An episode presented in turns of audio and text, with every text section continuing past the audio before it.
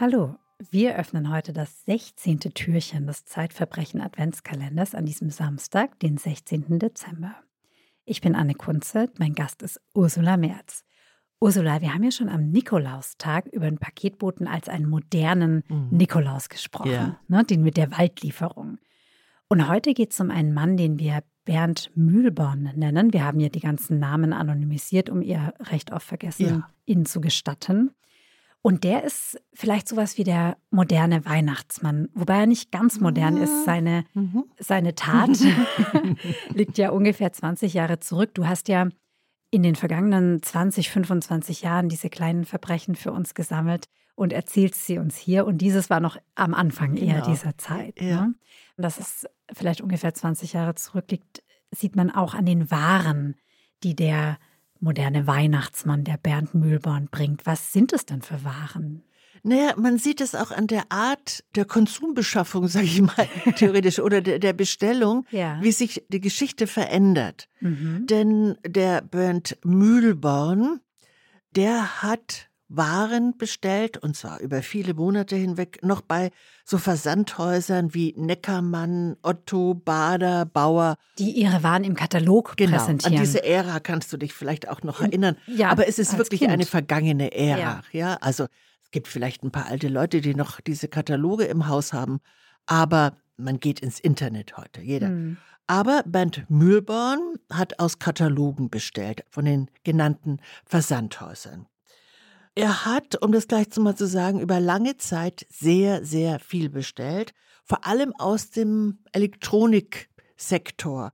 Und wenn ich da jetzt aufzähle, was er bestellt hat, auch dann merkt man, das dass es eine vergangene Zeit ist. Es gab zum Beispiel Videomischpulte, CD-Player, CD-ROM-Laufwerke, Zimmerantennen, Camping. Zimmerantennen. Zimmerantennen. Das ist ja toll. Ja, es ist fast schon ein Wort wie aus dem 19. Aber Jahrhundert, wirklich? aber aber er hat all solche Sachen bestellt, aber entscheidend, er hat nichts davon bezahlt. Ja, hat er es denn auf seinen eigenen Namen bestellt? Also es war ein unfassbar leichter Trick.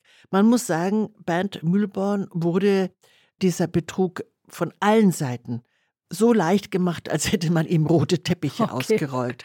Der einzige Trick bestand darin, dass er, sagen wir mal, alle zwei, drei Wochen seinen Namen verändert hat, mhm. unter dem er bestellte, und diesen Namen dann ein Zettel an seine Wohnungstür machte.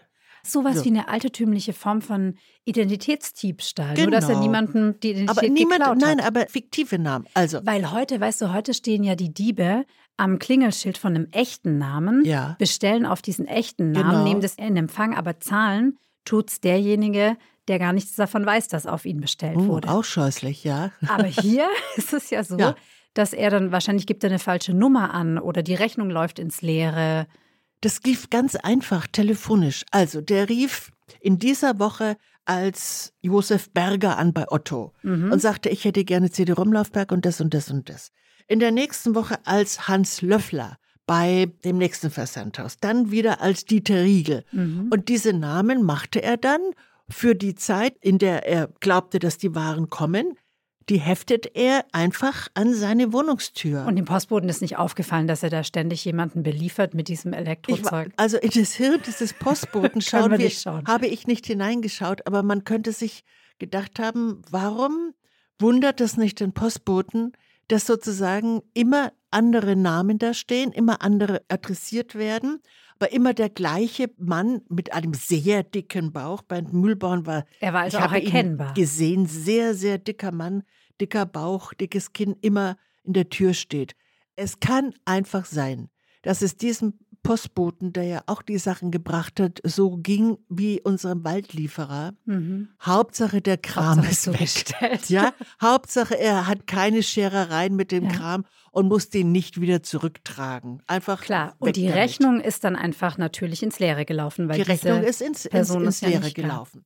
Wem hat er denn die Waren dann? Hat er die für sich selber bestellt? Nein, so viele CD-ROM-Laufwerke kann man gar nicht brauchen, er brauchte auch keine. Nein, er hat damit einen kleinen Handel betrieben. Also er hat die Pakete morgens irgendwie, wenn sie kamen, gegen Mittagszeit hat er die aufgemacht und hat sie im Schlafzimmer alle schön sortiert. Mhm. Dann hatte er einen großen Rucksack, da hat er sie eingepackt. Wie so eine Art Bauchladen. Ja, und damit ist er in seine Stammkneipe.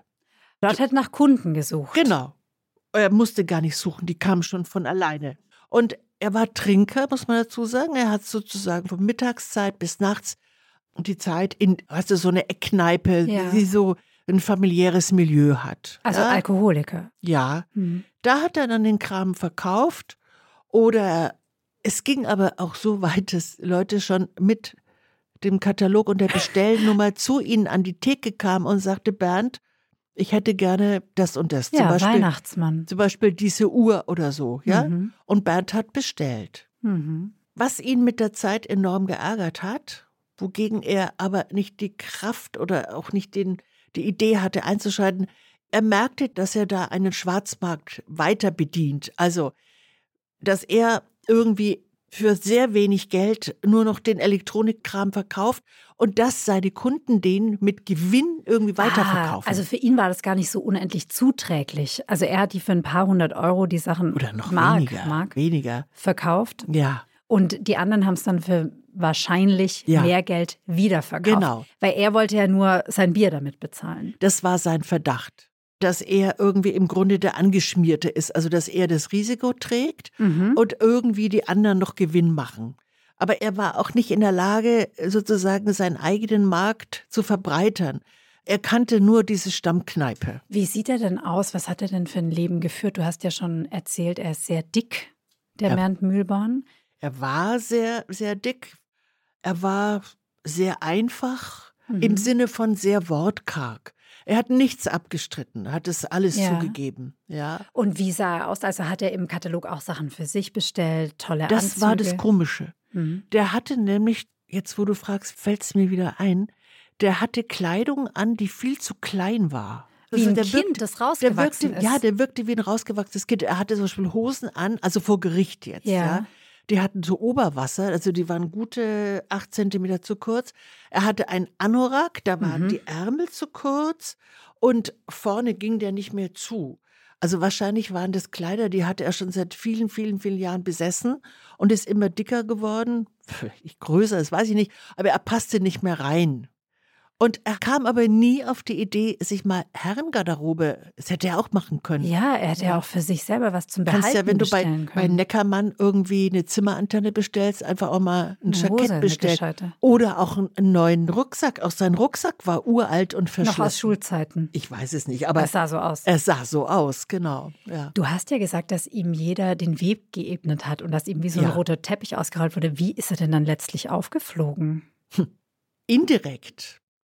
Eine seiner Kunden Ja. hat genau das gemacht, was er argwöhnte, nämlich hat eine sehr wertvolle Uhr mit so kleinen Brillanten ums Mhm. Zifferblatt, Mhm. ja, bei Mühlborn für wenig Geld gekauft und ist zum Hauptbahnhof, wo man vermutet, dass da so Handel stattfindet, und hat diese Uhr einem fremden Mann angeboten unter der Hand. Der fremde Mann war aber ein Polizist in Zivil. Und nur durch diesen Nur Zufall, durch diesen ist Zufall. er aufgeflogen. Genau. Sonst hätte das noch Genau. ewig weitergemacht. Und dann sagte der, ja, wo haben Sie denn die Uhr her? Und so weiter. Und sagte, oh, ich habe die nicht bestellt, das war der Bernd Mühlborn. Und so flog Bernd Mühlborns Handel auf. Hat er vor Gericht was darüber erzählt, was er so bestellt hat? Oder waren da nur die Elektronikwaren Thema? Es gab in dieser Geschichte eine, ja, wie soll ich sagen, delikate kleine Episode. Ja. Denn als die Polizei dann sein Schlafzimmer, also sein Warenlager geräumt hat, fand sie einige Objekte, die nicht zu dem Rest passten, die nichts mit Elektronik zu tun hatten. Was waren das für Objekte? Spitzenhöschen, also Sachen für Damen. Rüschenbesetzte BHs oder einer vielleicht nur in Rot. Also sagen wir so, bisschen frivolere Dessous. Ja. Und was hat er mit denen gemacht? Es, optisch passte es überhaupt nicht zu Bernd Mühlbaum, aber auch welche Frau soll Mhm. das denn eigentlich gewesen sein? Und der Richter war nun der Annahme, naja, dann muss der ja eine Frau gehabt haben, eine Lebensgefährtin, die mit ihm zusammen diesen Trick, diesen Betrug durchgeführt hat. Ja, wer Ja. war das denn? Ja. Fragt er, wer, wer war das denn? Sagen Sie doch mal den Namen. Da war doch eine Frau, die das bestellt hat. Und Bert Mühlborn, der bis dahin ziemlich stumm diesen Prozess hat über sich ergehen lassen, jetzt kam Leben in ihm und er rief fast verzweifelt, nein, nein, nein, da war niemand dahinter. Ich hatte keine Freundin. Da hat er warum haben Sie es dann bestellt? Ja, na ja, wenn mal eine da wäre. Oh, da kriegt man ja fast Mitleid. Ja, ja. Also sozusagen, er hat die sich so ein bisschen ähm, ausgemalt. ausgemalt, ja. Also die Attribute dieser ersehnten Frau sind schon mal da und hm. dann könnte sie selber ja auch erscheinen. Was hat er denn bekommen vom Gericht? Die Geschichte ist so lange her. Ich habe sie auch in meinen Notizen, habe ich das Urteil nicht mehr gefunden. Aber ich bin mir ziemlich sicher, dass er nicht verhaftet war. Also dass er keine Gefängnisstrafe dass er, genau, dass er als freier Mann aus dem Gerichtssaal gelaufen ist. Also wird es eine Strafe auf Bewährung gewesen sein, also maximal zwei Jahre. Vielen Dank, liebe Ursula. Ursula, du bist Autorin der Zeit und veröffentlichst deine kleinen Verbrechen in unserem Kriminalmagazin Zeitverbrechen.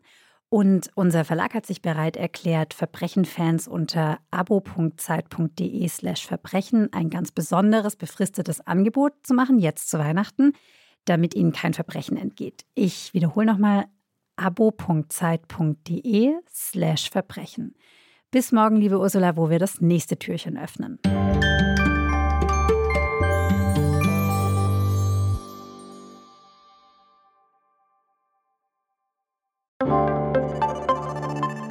Werbung. Liebe Hörerinnen und Hörer, wenn Sie mehr zu den Fällen in unserem Podcast erfahren möchten, abonnieren Sie den kostenlosen Zeitverbrechen Newsletter. Mit exklusiven Fotos und Recherchehintergründen erhalten Sie alle zwei Wochen einen Blick hinter die Kulissen von Zeitverbrechen. Direkt anmelden unter www.zeit.de slash Verbrechen-Newsletter www.zeit.de slash Verbrechen-Newsletter